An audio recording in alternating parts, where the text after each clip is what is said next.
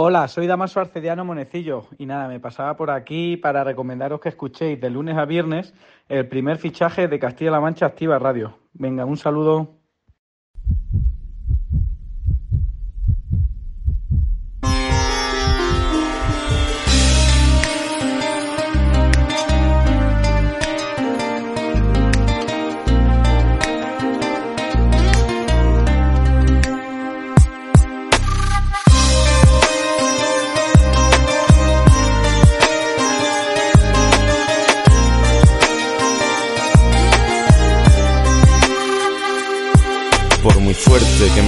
Yo también tiemblo a veces por mucha seguridad que desprenda. Las dudas también me vencen. Te fuiste tú o te dejé marchar. Qué más da la cosa es que a mi vera tú ya no estás. Y aunque no quiera aunque esté en un dilema muchas noches esta ceguera. Me mantiene totalmente en vela intentando encontrar ese secreto y enamorarme de una vez de la mujer que debo. Anda que me ha dicho un viejo amigo que no mires para atrás, que los amores perdidos ya nunca volverán, que se pierden con el tiempo, buscando un beso que lo pueda rescatar. Anda que me ha dicho un viejo amigo que no mires para atrás, que los amores perdidos ya nunca volverán, que se pierden con el tiempo, buscando un beso que lo pueda rescatar. Quiero frases hechas ni rutinas en mi cabeza. No quiero que me quieras por quien soy ni por belleza. No quiero mil palabras, yo quiero un hecho. Quiero que cuides a mi corazón que está maltrecho.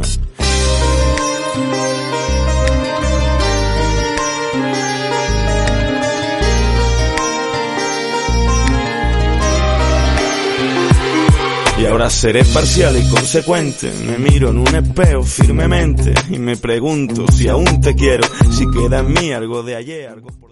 Muy buenas tardes y bienvenidos un día más al primer fichaje en CLM Activa Radio, tu radio más social, la más social de toda Castilla-La Mancha, que no te lo vayan a contar. Soy Fran Petit y estamos a martes 13, un martes que si eres supersticioso mejor que no te cases ni te embarques y además es 13, no es viernes 13 como los americanos que les gusta el viernes 13 y es el día supersticioso para ellos o a los ingleses, fíjense si se hubiera muerto la reina de Inglaterra en esta época, pero no estamos en eso, vamos a hablar hoy de, balonmano, vamos a tener también ligas internacionales y a ver qué pasa con la Premier League y cuando vuelve también vamos a hablar con Munitis Parra de la Liga Nacional de Fútbol Salite. La esperanza de volver a suspirar por algo que te atrapa. ¿Qué son estos, Blanco? Un amor que se escapó y ya se ha ido. Un amor que se fundió en el olvido.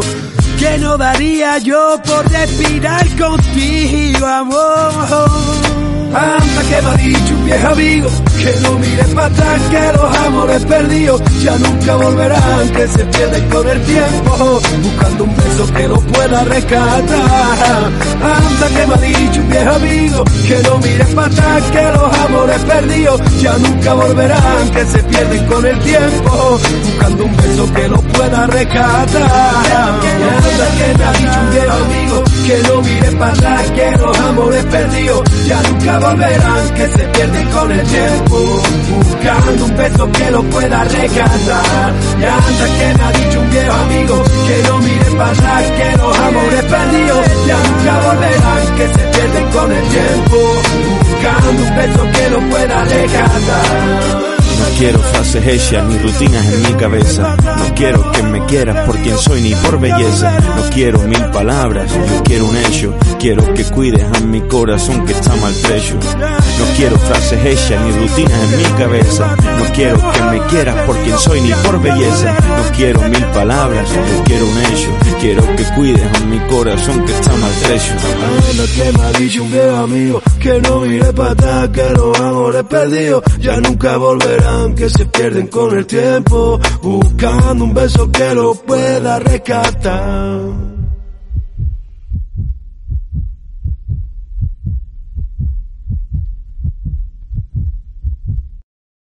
Hoy no es buen día si eres un poquito supersticioso, la verdad. Porque siendo martes 13, como decían, la previa puede pasar cualquier cosa. Aquí estamos dentro de, de, los estudios y estamos cruzando los dedos para que no pase nada, no pisemos ningún cable, no se vaya la luz, no se caiga el programa. en internet no tengamos problemas ninguno porque todo puede pasar y si le tienes un poquito de respeto a estos días como yo les puedo tener, pues oye, es mejor quedarse en la cama, que no te puedes quedar en la cama tampoco, no hay que tener miedo en esta vida, hay que salir hacia adelante y...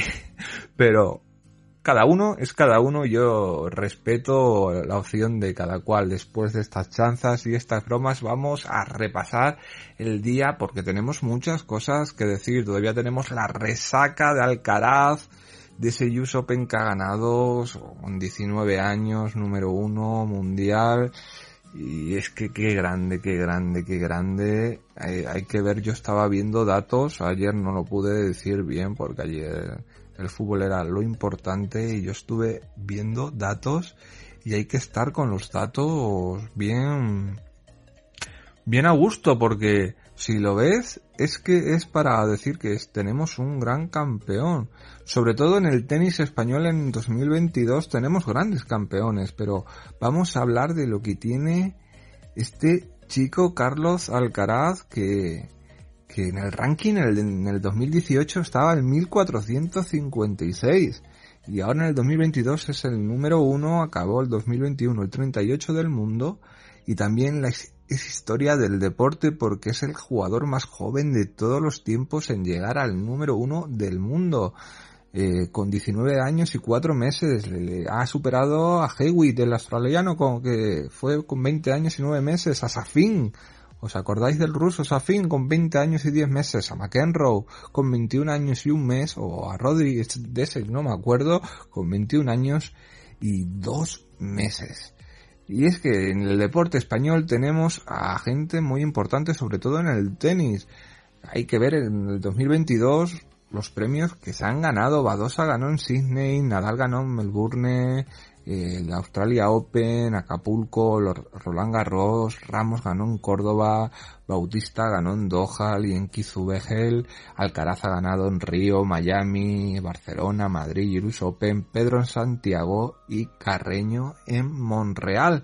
Y es un año del tenis que, que está perfecto. Hoy también tenemos a la selección de Escariolo que se va a enfrentar a Finlandia también y hay que cruzar los dedos en este martes 13 es un equipo también como, como yo digo, o como decía ayer, equipo como la selección española. Tienen a Makanen de, de la NBA que lo hacen muy bien.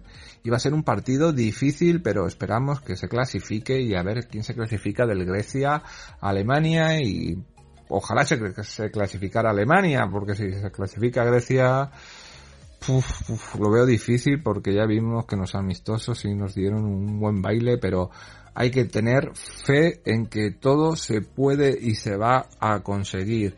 Y ahora es turno de darle paso a nuestro compañero Jesús Valencia para que nos cuente qué han hecho nuestros equipos en esta jornada en Liga Asobal y también para que nos cuente un poco la experiencia o cómo es por dentro una concentración de árbitros de balonmano que tuvieron este fin de semana en Alcázar. ¿Cómo se vive? ¿Qué hacen? ¿Qué preparan?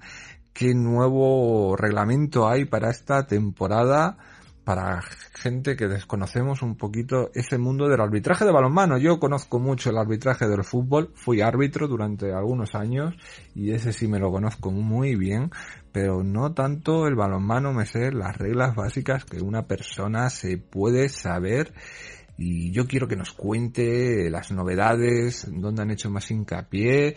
Y yo creo que este va a ser su año para ascender y se lo tengo muy bien dicho y se lo repito muchas veces porque se lo trabaja y se lo curra mucho nuestro director del primer fichaje Jesús Valencia y es que tenemos un grande entre los grandes y cuando tienes a alguien así pues es muy fácil y lo digo muchas veces. Y aquí lo tenemos, aquí sentado en este martes 13. Adelante Jesús, cuéntanos cómo fue la jornada y sobre todo cómo es esa concentración de árbitros. Me tienes expectante.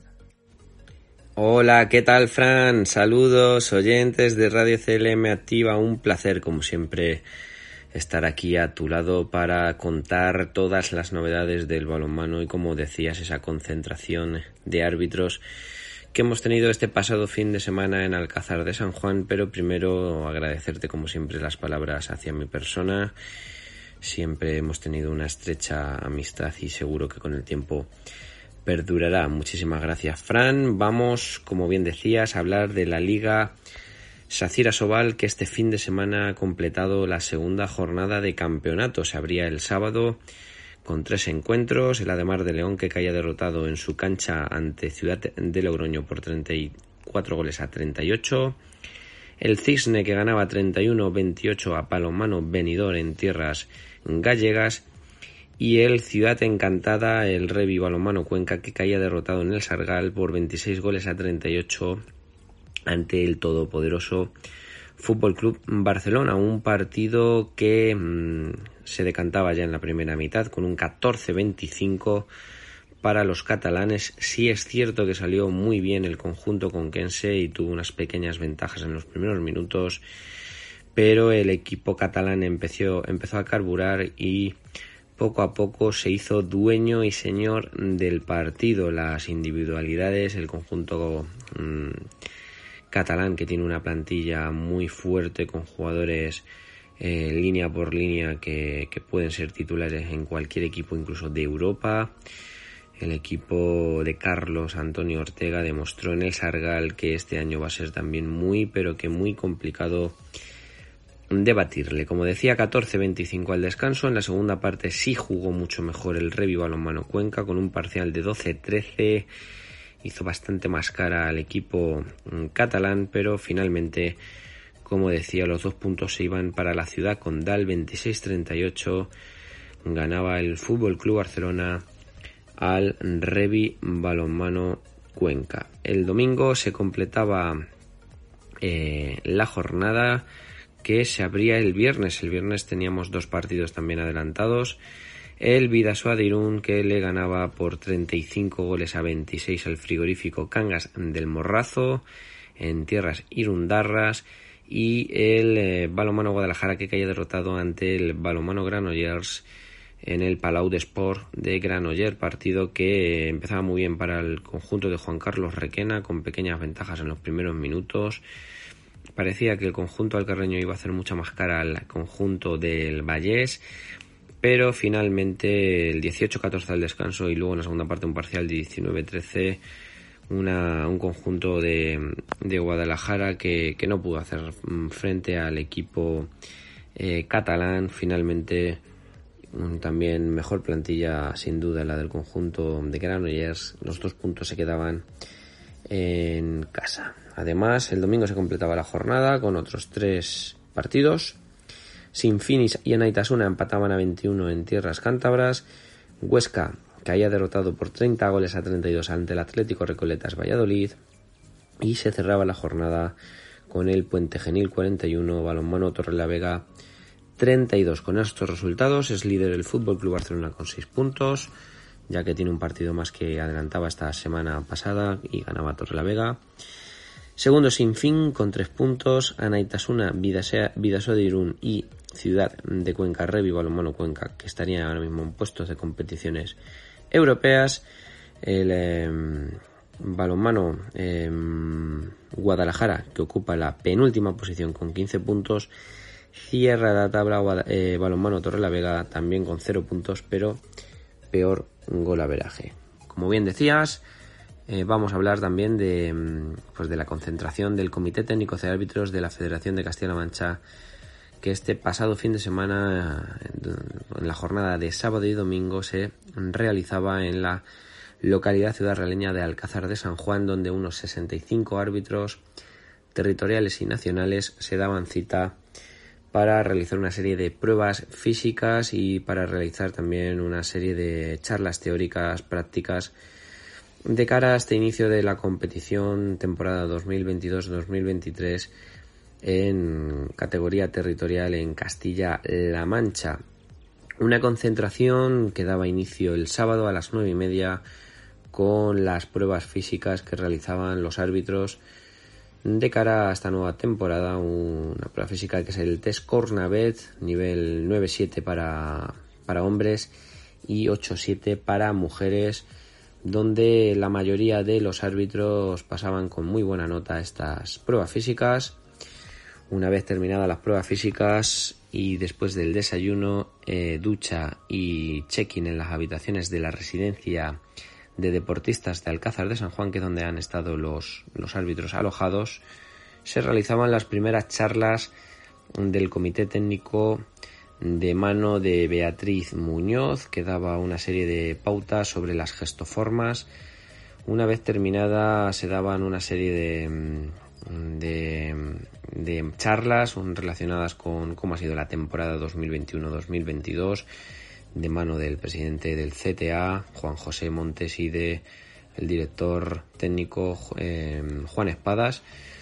Una vez que terminaba por la mañana la jornada se daba comida, una comida que con descanso hasta las 4 de la tarde y por la tarde se daban otra serie de, charlas teóricas para todo el colectivo eh, arbitral. En este caso eh, de la mano de, de Manuel Moedano, árbitro de División de Honor B, sobre las aclaraciones del Comité Técnico de Árbitros de la Real Federación Española. También se daba una mesa redonda entre árbitros y entrenadores, varios entrenadores llegados desde diferentes puntos de la región.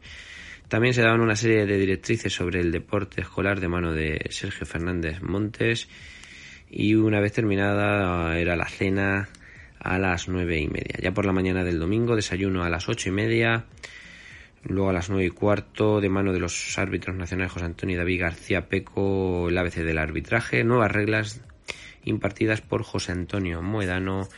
Los árbitros procedían después a hacer una, una serie de test mm, de reglas del juego y se cerraba con, con la explicación de Agustín Rosell, árbitro territorial, de las actas digitales, de cómo completar actas digitales para esta nueva temporada 2022-2023 que el CTA de Castilla-La Mancha va a llevar a cabo. A las 2 de la tarde se llegaba a la clausura del curso. Una experiencia muy buena para todos los árbitros castellano-manchegos que ya se preparan para el inicio de competición con mucha ilusión y ganas. Será este próximo día 1 de octubre cuando de comienzo la liga regular eh, de balonmano en Castilla-La Mancha.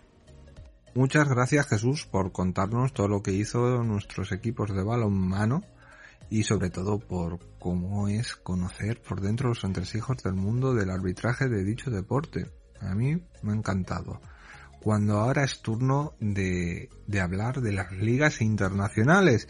Y podríamos hablar también que lo vamos a dejar para jueves de la Liga de Campeones porque hoy es el plato fuerte, el plato grande, hay buenos partidos, sobre todo uno, que ya saben cuál es, el Bayern de Múnich Fútbol Club Barcelona, pero es que también le siguen el Sporting de Portugal, Tottenham, el Vitoria Pisen contra el Inter de Milán, el Olympique de Marsella contra el Intra de Frankfurt, el Liverpool contra el Ajax, como está el Liverpool puede pasar cualquier cosa en ese partido, o Porto Brujas, el ya dicho Bayern de Múnich Fútbol Barcelona y el Bayern Leverkusen Atlético de Madrid, que también tiene que ganar sí o sí para no pasarlo mal y clasificarse. Y es que estamos en un momento donde las ligas internacionales parecen huérfanas porque no se ha jugado la Premier League por la muerte de la reina de Inglaterra. Mm, se guardó ese, ese respeto. Algunos lo vieron bien, hay otra gente también de, de la Premier o algunos jugadores que criticaron esa medida que dicen que tenían que haber jugado y se hubiera hecho más respeto en eso porque los aficionados se podrían haber expresado, cada uno tiene su opinión, yo opino que está muy bien que la Premier les haya suspendido porque es una persona importante en Inglaterra, para nosotros es menos importante y, es así, pero es historia y ellos están muy atados a las tradiciones y más los ingleses que se puede pedir, pero hemos tenido liga alemana, liga italiana, hemos tenido liga francesa y portuguesa, holandesa, hemos tenido de todo y con resultados variopintos, con resultados que, que te dejan un poquito como digo yo, flipado y un poquito diciendo cómo van las ligas en este fútbol internacional. Por ejemplo, yo voy a decir datos y partidos que me han llamado la atención y ahora nuestro compañero Javi Ruiz nos contará detalladamente lo que, lo que es cada uno. Por ejemplo, en la liga italiana no ha habido muchas sorpresas. El Nápoles ganó bien al Spezia, el Inter de Milán al Torino, el Milán le costó ganar a la Sampdoria, pero ganó, el Atalanta empató, el Leche Monza, que yo el Monza, que es el equipo nuevo de Berlusconi, que estaba en el Milán, y ahora el Monza es como un Milán B, se ha llevado cositas del Milán y tiene a Giuliani también, y está, es el antiguo Milán ahora en Monza, y a ver qué tal el Udine que sigue todavía sorprendiendo, y la Juventus que a lo mejor es la que nos está dando un poquito de, pena ver cómo ha empezado esta temporada porque oye yo me esperaba un poquito más de la Juventus de Turín y ya ha empezado mal. Ha empezado mal por no decir peor. Y en la Bundesliga mm, también hay que sorprenderse que el Bayern de Múnich empate tanto contra equipos supuestamente inferiores. Y creo que Javi tiene mucho que decirnos en lo que está pasando en la liga alemana, si es que el Bayern ha pegado un bajón y eso puede ser bueno para el Fútbol Club Barcelona. Mm, yo lo puedo ver así bien. También el Leipzig que salió goleado el otro día, gana el Borussia de Dortmund 3 a 0. Hay que ver cómo está el Borussia. Y es que esta liga alemana está muy, pero que muy loca. Y en la liga francesa, pues tampoco hay muchas sorpresas. El Paris Saint Germain le costó ganar al Brest, pero ganó. Y el Niza sigue ganando. El Mónaco también ganó. El Olympique de Lyon perdió porque jugó contra el Mónaco. Y no sé, yo es que voy saltando de liga en liga, como ven, voy diciendo lo que me llama un poquito más la atención. Y tengo que hablar de una cosa, y perdóname Javi que hable de ello, porque se me olvidó ayer y se me va a olvidar hoy y lo tengo que decir que está pasando en el fútbol femenino que las árbitros están en huelga y hay que ver lo mal pagadas que, están. Yo pensaba que podían cobrar un poquito más y es que le están ofreciendo muy, pero que muy poco por parte de, de la Federación Española de Fútbol. Hay que equipararse a, al fútbol masculino a lo mejor mm, no tanto porque no se genera tanto y eso es una desgracia porque deberían generar lo mismo, pero hay que pagarles en consonancia a la gente porque ellas se dejan la vida y los árbitros tienen sus trabajos y tienen que compaginar ambas cosas, sobre todo en la liga femenina. Si quieres tener una liga muy profesional, hay que ser profesional en todo. Yo espero que, se solucione y que no veamos que los equipos se presentan como este fin de semana y después no estén los árbitros ni las árbitras porque, porque no se les paga. Eso es una desgracia y, y hay que arreglarlo de la mejor manera. Y perdóname Javi por haber eh, haber hecho este pequeño Kit Kat, pero es que lo tenía que decir porque si no se me olvidaba y mejor soltarlo ahora que, que decirlo después. Estoy mirando también, Javi, la liga japonesa, cómo está también, que, que se está terminando y, y a ver lo que hace el equipo de, Iniesta que está para descender.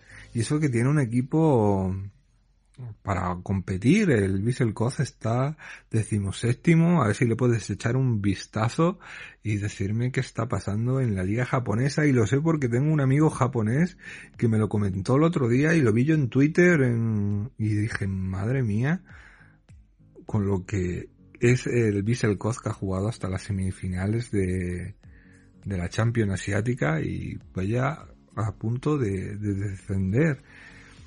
También podíamos mirar otras ligas y esto es, Javi, también, yo sé que es echarte carga, no te quiero echar ninguna carga, pero la liga brasileña también está muy emocionante, me decía un amigo brasileirao, o cómo ves en Argentina cómo se está haciendo todo. La verdad es que podíamos hablar de muchísimas ligas, podíamos ampliar esto y hacer un, una sección de 20, 30, 40 minutos porque de todo nos apasiona y sobre todo gente que a lo mejor Javi tú eres más joven y no lo has mamado tanto, o sí, quién sabe, pero gente como nosotros, como yo, como Jesús, que hemos jugado desde el FIFA 96-97, que había un montón de ligas, había más ligas que ahora en los últimos FIFA, y y nos recorríamos todas las ligas de, una manera en la PlayStation y era como mejor que la Liga Fantástica Marca,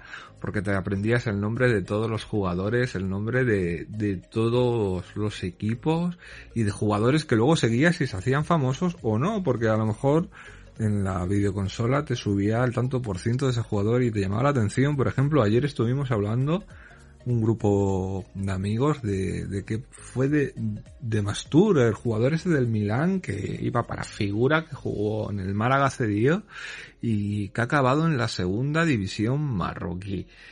La verdad es que, que nos echamos unas charlas mmm, pensando, vigilando, y eso es lo bueno, tener esas ganas de hablar de deporte, esas ganas de hablar de fútbol, esas ganas de, de, conocer el fútbol internacional, el fútbol más diferente al nuestro de cada una de, de las leyes y ojalá pudiéramos abarcar todo. No podemos abarcar todo, aunque yo lanzo mis pinitos ahí y que Javi recoja lo que quiera y pueda pero quiero que me cuentes lo más importante de, esta semana y lo que tienes que destacar también de la Premier League porque no se sabe si se va a jugar tampoco la siguiente jornada porque ahí lo tenemos que va a ser el, funeral de la reina Isabel y a lo mejor también se suspende, no lo sé. Javi, cuéntame. Hola, muy buenas tardes, muchísimas gracias Fran por darme paso. Y bueno, pues como cada semana vamos a comentar lo más destacado del fútbol internacional. En tu presentación me has lanzado decenas de ideas, eh, un concepto también muy inglés, un anglicismo, eh, brainstorming, que es una tormenta de ideas. Y bueno, pues tengo que cogerte algunas, eh, voy a intentar cogerlas todas, algunas más por encima que otras. Y vamos a, bueno, a empezar también en un pequeño mensaje de apoyo a las árbitras de la primera división femenina. Esperemos que puedan tener las condiciones económicas que desean y que por lo menos, aunque no se igualen al sueldo de los árbitros profesionales, que por lo menos puedan tener algo acorde a su función, que es importantísima. Y bueno, pues ese es mi pequeño mensaje para ellas. Luego eh, ha sido un fin de semana muy extraño porque por el fallecimiento de la reina de Inglaterra, como bien comentabas, la jornada de la Premier League no se jugó. Yo estoy en tu línea, Fran, de que mmm, es cierto que bueno, que el calendario está muy cargado, que quizás hacer un homenaje en el estadio pues habría sido bonito, se habría inmortalizado para el futuro, pero es cierto que al morir una persona tan importante, eh, 70 años de reinado, tan presente en las vidas de todos los ciudadanos ingleses y británicos, tanto ingleses como escoceses, norirlandeses y galeses, porque la reina no era solo de Inglaterra, era del todo el Reino Unido. Eh, pues hombre, yo creo que es necesario tener esos días de luto, parar las actividades en señal de respeto, porque la reina mmm, podría tener sus cosas, pero se ha dejado literalmente eh, toda su vida en servir a su país de la mejor forma posible y ha sabido reaccionar ante momentos complicados y tiene un legado increíble. Así que esta jornada de la Premier, la jornada 7, se ha aplazado. Yo creo que la semana que viene vamos a ver fútbol en Inglaterra simplemente por el hecho de que dos jornadas ya pues no se podrían parar. Eh, sería una auténtica locura. Además luego viene el parón de selecciones, no tendremos eh, Premier League hasta octubre. Y yo creo que simplemente como el entierro, mm, o sea, el funeral, perdón, de Elizabeth II eh, está programado para el lunes 19 de septiembre, pues simplemente consistirá en que toda la actividad deportiva se centre en sábado 17, domingo 18 y que el lunes pues no haya ningún partido en Inglaterra y pueda estar la gente pues presente en ese funeral de Elizabeth II. Si hablamos de las otras tres grandes ligas que se han jugado, en Alemania, como bien dices, vemos a un Bayern Múnich que lleva tres empates consecutivos. Y la verdad, mmm, está siendo criticado Julian Nagelsmann, el técnico del cuadro bávaro, simplemente por la falta de autocrítica. Un Bayern München que se está viendo eh, pues perjudicado, que no está haciendo bien las cosas a nivel defensivo. Eh, si cogemos números de las tres primeras jornadas solo había encajado un gol y en estas últimas tres jornadas ha encajado cuatro. Hay claramente una diferencia defensiva grande y el equipo no está nada concentrado. Este empate ante el Stuttgart le da la oportunidad al Union Berlin de ponerse líder tras ganar 0-1 en Köln ante el Colonia. El Freiburg empató a 0 ante el Borussia Mönchengladbach y baja a la segunda plaza y el que sube a la cuarta posición es el Hoffenheim, un Hoffenheim que ganó 4-1 al Mainz. Lo que no habías dicho bien era lo del Leipzig ante el Dortmund. El Dortmund eh, perdió 3 eh, 0. Creo que te habías confundido y habías dicho, Frank, que ganó el Dortmund, pero no. Cayó 3 0 ante el nuevo Leipzig de Marco Rose. Además, con un duelo morboso porque Marco Rose había sido fulminantemente despedido eh, del Borussia Dortmund hace un tiempo y ahora va a Leipzig y se toma su pequeña venganza. El Mainz es sexto tras perder en Hoffenheim, el Colonia séptimo. Luego tenemos, bueno, pues otros marcadores como la derrota del Werder Bremen ante el Augsburg, esa victoria del Leipzig que lo pone en media tabla, otra derrota más de la Eintracht ante el Wolfsburg, eh, la victoria del Schalke 3 a 1 ante el Bochum que le permite salir del descenso y algún que otro resultado más, el empate entre Hertha de Berlín y Bayer Leverkusen que es penúltimo, eh. mala situación para el Hertha de Berlín y el Bochum junto al Cádiz, el único equipo de las cinco grandes ligas que no tiene ningún punto. Si nos vamos a la Serie A, como bien decías, no ha habido grandes sorpresas porque los grandes han ganado. El Inter superó 1-0 con ciertos apuros al Torino, un Inter que está en la sexta plaza y que no está haciendo las cosas bien, pero con ese gol de Brozovic en los minutos finales fue más que suficiente. El Napoli es líder tras ganar 1-0 a la Spezia, otro gran partido del georgiano Kivicha Kavraskelia y un gol de Giacomo Raspadori en los últimos minutos para dar un triunfo importantísimo al Napoli. Y el Milan le costó ganar en el mítico Luigi Ferraris de Génova, pero venció con los goles de Junior Mesías y de Olivier Giroud. Qué bueno es este delantero francés que se le criticó mucho en su día, no sé si te acuerdas, Fran, porque fue el delantero titular de la selección francesa que ganó el Mundial, no metió ningún gol, pero es que es un jugador que te genera muchísimo peligro.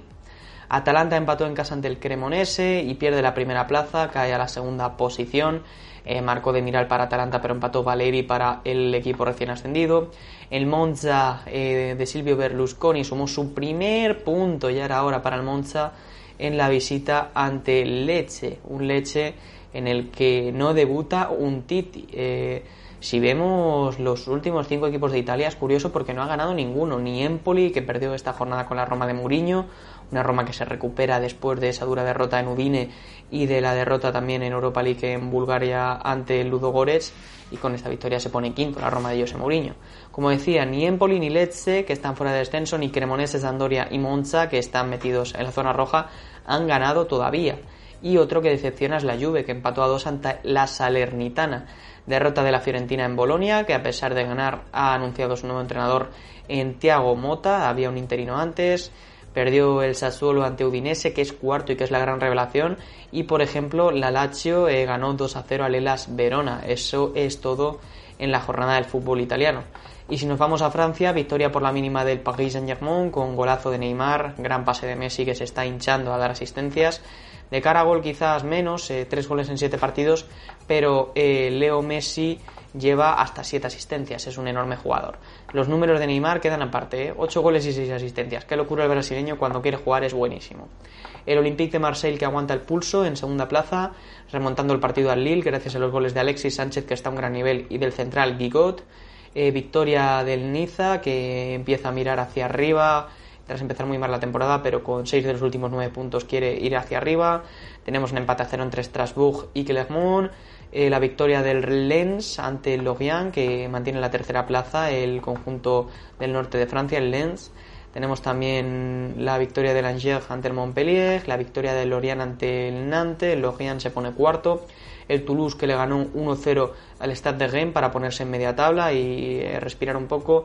El Stade de Rennes le ganó 5-0 al Auxerre, un Stade de Rennes que ya mira hacia arriba y es sexto. Y el Mónaco que venció por 2-1 al Olympique de Lyon y con dos victorias consecutivas se pone en la séptima posición. Así que la verdad, cosas muy interesantes también en Francia. Eh, como me has dicho, tus peticiones de liga, vamos a empezar por una liga algo exótica como es la japonesa. Como bien dices, el Vissel Kobe de Iniesta, de Samper, de Lucas Podolski, jugadores por el estilo, eh, tiene muy buenos futbolistas, también Boyan Krikic, algún internacional como Muto, Sako, eh, Makino, pero está fatal el equipo. Ahora mismo está metido en descenso, tiene 25 puntos en 27 partidos. Cierto que tiene dos partidos menos que Gamba Osaka o Avispa Fukuoka, que marca la permanencia y bueno, la lucha por el título eh, va a estar entre tres equipos, Yokohama Marinos que tiene 55 puntos, Kawasaki Frontale con 52 y el Sanfrecce de Hiroshima que tiene ahora mismo 50 eh, puntos, pero es cierto que dos partidos más, así que seguramente el título en Japón se decida entre el mítico Yokohama Marinos, que seguro que te lo conoces de esos FIFAs que decías, y el Kawasaki Frontale. Y si hablamos de liga portuguesa y liga holandesa, como me decías, vamos a hablar de estas dos ligas. En Portugal, lo más destacado, eh, la goleada por 4-0 del Sporting de Portugal ante el Portimonense. El Porto que ganó 3-0 al Chávez. Benfica sufriendo, pero venció 0-1 al Famalisao. Y luego, bueno, pues tenemos al Benfica líder con 18, al Sporting de Braga segundo con 16, que está haciendo buena temporada. Eh, consiguió también la victoria 2-3 ante el Río Ave. El Porto es tercero con 15 puntos.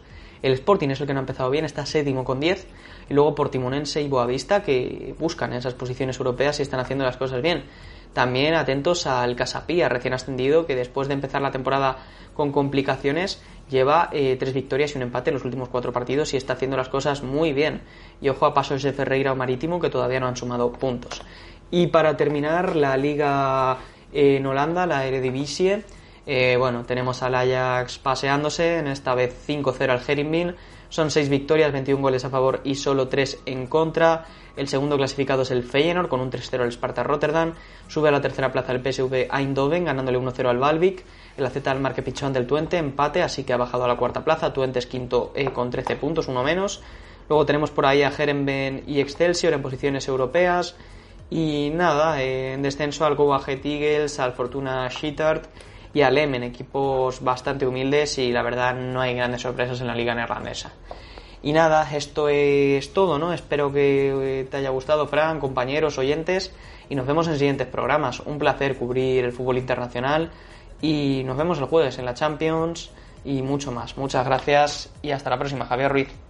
Como ven, este chico, Javi Ruiz, es un pozo de conocimiento, es como poner un minero y, extraer, extraer carbón o oro o plata, porque este chico es capaz de, contarte quién era el suplente del suplente del banquillo de leche y conocerse todo.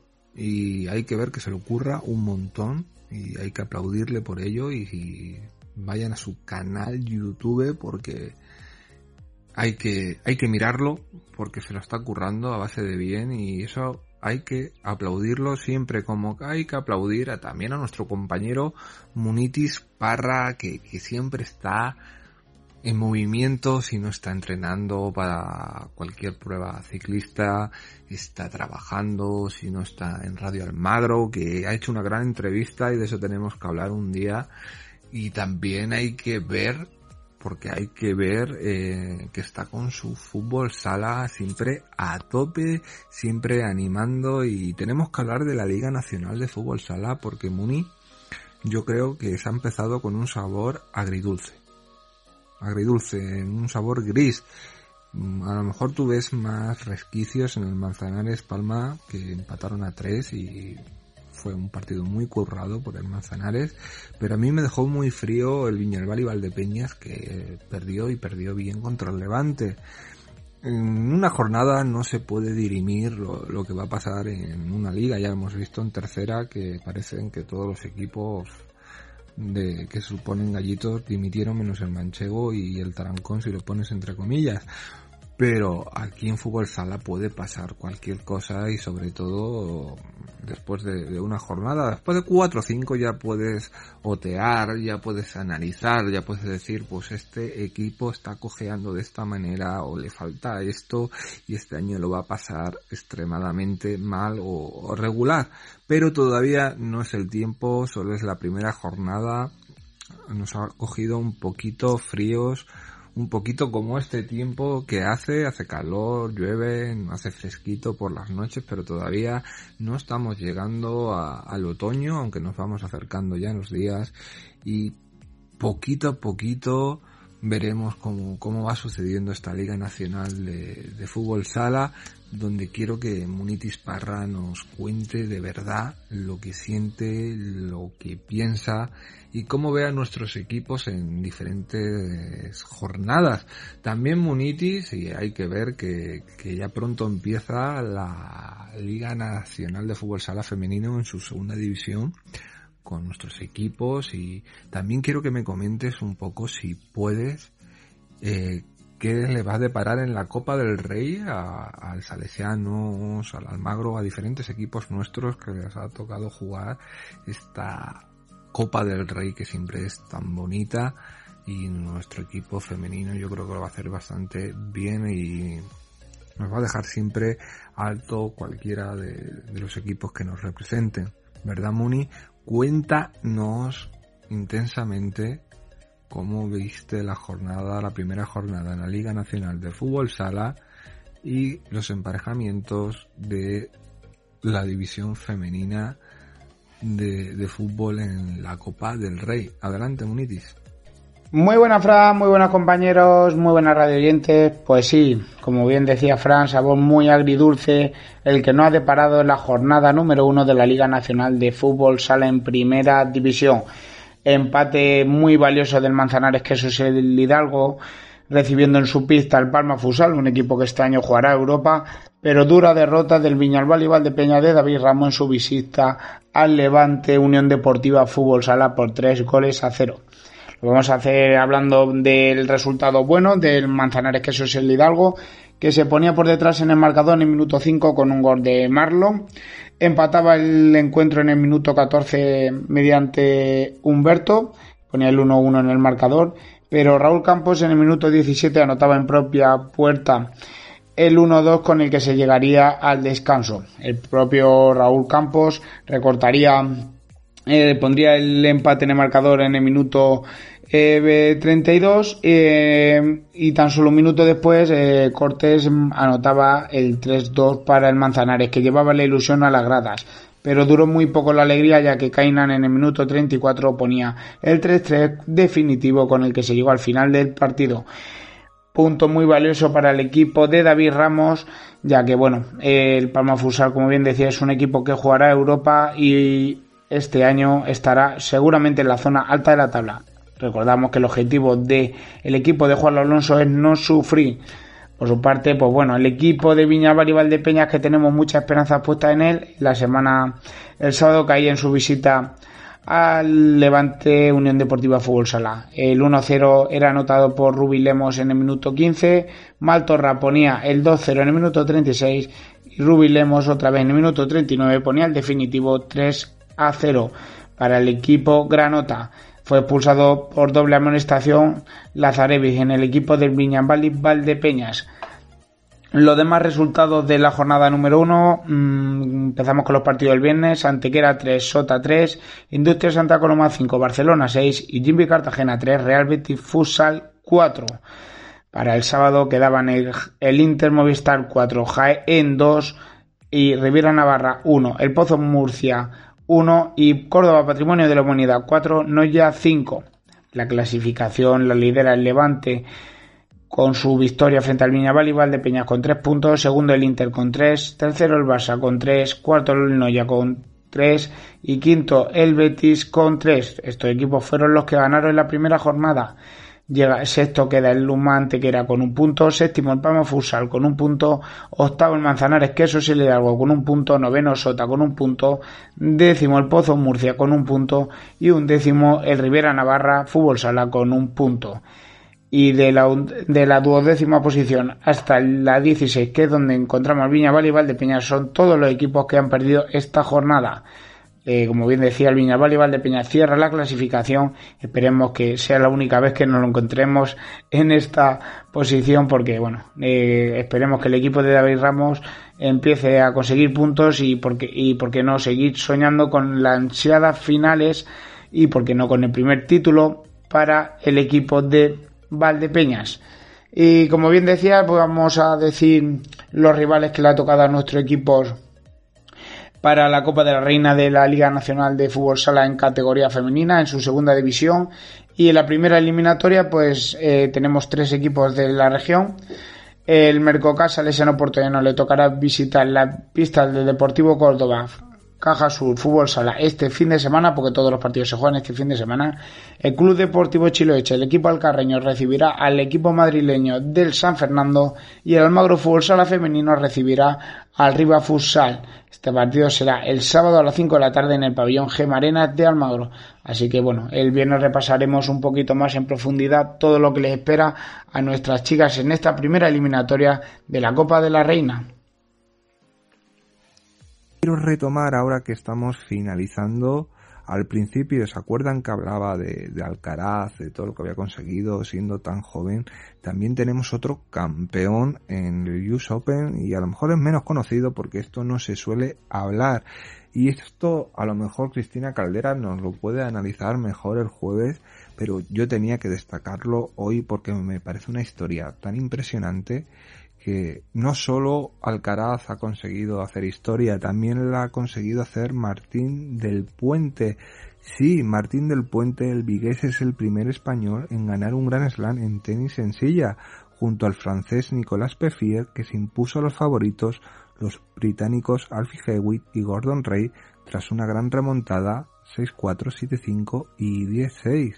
Y voy a contar un poco la historia de este chico. Es que la primera vez que le animaron a probar el tenis en silla, Martín de la Puente se negó. Él decía que era grotesco y que parecía un sofá con ruedas, pero Álvaro y Llobre, un gran impulsor de este deporte, le convenció y desde entonces el joven vigués no ha parado de romper moldes y de superar obstáculos con la raqueta. A sus 23 años, tras casi una década de trayectoria, acaba de hacer historia al conquistar el título de dobles en el US Open y convertirse en el primer español en la modalidad de tenis adaptado en ganar un Gran Slam. El tenista que con 7 años tenía un 45 en su pie izquierdo debido al síndrome de Proteus que le diagnosticaron una enfermedad rara que provoca un descontrolado y acelerado crecimiento de los huesos, el cual le tuvieron que amputar después de 16 operaciones. Hace realidad su sueño en la pista Louis Armstrong de Nueva York y ha dejado su impronta, como hizo Alcaraz en tenis, logrando el trofeo más valioso de su carrera. El gallego, que es número 6 del ranking mundial, acumula ya en sus vitrinas 63 títulos entre individuales y dobles. Y voy a contar un poco cómo ha sido el torneo, porque la victoria la ha logrado formando pareja con el francés Nicolas Peffier, el jugador con el que ya había ganado este año las finales en el British Open y en el Toyota Open Internacional de Lille de Ré. La dupla hispano-francesa empezó el torneo imponiéndose a los holandeses Michael y Rubens por 6-4 y 6-0. En semifinales vencieron al también holandés Tom Plata en los Juegos Olímpicos Paralímpicos de Tokio y al belga Joaquín Gerard por 6-3, 4-6 y 16. En la final le tocó lidiar con el dúo favorito, los británicos Alfie Hewitt y Gordon Ray. Precisamente ante este último consiguió un triunfo de la puente en la prueba individual, siendo después eliminado en cuartos a manos del japonés Shingo Kuniaida. El choque arrancó igualado, repleto de alternativas, con ambas parejas rompiendo el servicio en los primeros juegos. Con 4 a 4 los británicos aprovecharon una nueva rotura para adjudicarse el primer set. En el segundo, De La Puente y Pefier estuvieron contra las cuerdas llegando a ir perdiendo por 3-5 y 0-15, pero no se rindieron. Fueron resistentes en los momentos delicados, tiraron de fe y desplegaron su mejor versión para llevarse cuatro juegos seguidos y ganar 7-5 y mandar el encuentro al Super Tiebreak. Henchidos de confianza y con ambición completaron la machada tras ganar por 10-6. El vigués que disputaba su segundo Gran Slam tras Roland Garros traspasa una nueva frontera para el tenis en silla español con un título histórico, para mí histórico. Y como decía él en rueda de prensa, es increíble ganar su primer Gran Slam y está muy feliz, contento por cómo lo ha hecho y cómo han llegado a la final que estuvo bastante dura. Se puso muy cuesta arriba y así consiguieron remontar y poner el broche perfecto a una gran semana para el deporte español que está siendo la verdad que muy bueno en lo que es el polideportivo, es el deporte adaptado que es tan importante y Cristina nos lo puede asegurar muy bien y lo que es también el deporte español. No solo tenemos campeones con gente que juega al tenis, fútbol, con gente al baloncesto, Fórmula 1, tenemos gente que para mí, como digo yo, siempre son más atletas y yo lo siento que los propios atletas que, que tienen todo, todo bien. Porque aquí hay sacrificio, aquí hay lucha, aquí hay humildad, aquí hay que saber afrontar la vida cuando te viene tan duramente y siempre lo hacen de esa manera tan impresionante que yo espero y deseo que entiendan por qué aprecio y quiero tanto a nuestra compañera Cristina Caldera, que seguro que nos estará escuchando hoy y sabe muy bien lo que estoy diciendo. Y así llegamos al final del programa de hoy, un programa que hemos tenido de todo. No ha pasado nada en este martes 13. Todavía aún queda todavía mucho día y espero que lo pasen bastante bien en su trabajo, con su familia, con sus amigos o con cualquier persona o lo que estén haciendo porque la vida ya saben que puede ser maravillosa. Si quieren, solo tienen que, que ponerle ganas, echarle ganas y no dejarse romper por las adversidades que ya saben que son muy, pero que muy duras, pero hay que tener ese valor, esa fuerza para seguir siempre echados para adelante. Les dejamos aquí en, en Activa Radio con un poquito de música, luego el programa Transexualizando, que es grandísimo, Sitos del Verano, hablando con naturalidad, no anónimos, quien te lo ha dicho. Es que tenemos una gran parrilla aquí en CLM Activa Radio y tenemos a los mejores colaboradores en el primer fichaje y eso hay que decirlo y siempre muy pero que muy alto. Sonrían a la vida, no se olviden de sonreír. Nos volvemos a escuchar mañana. Miki, ya yo estoy cansada de tu inestabilidad emocional. Tú ni sabes lo que quieres en la vida. ¿Sabes qué? Dejemos esto hasta acá y haz lo que te dé la gana, chamo. Espero que madures. Estoy sin novia. ¿Qué? No, brother. Hey, hey, party dude, come here, man. This is good, dude. Seguro te contaron cómo soy yo. Te arriesgaste y aún así te gustó. Yeah. De al tante resolvamos porque no lo intentamos.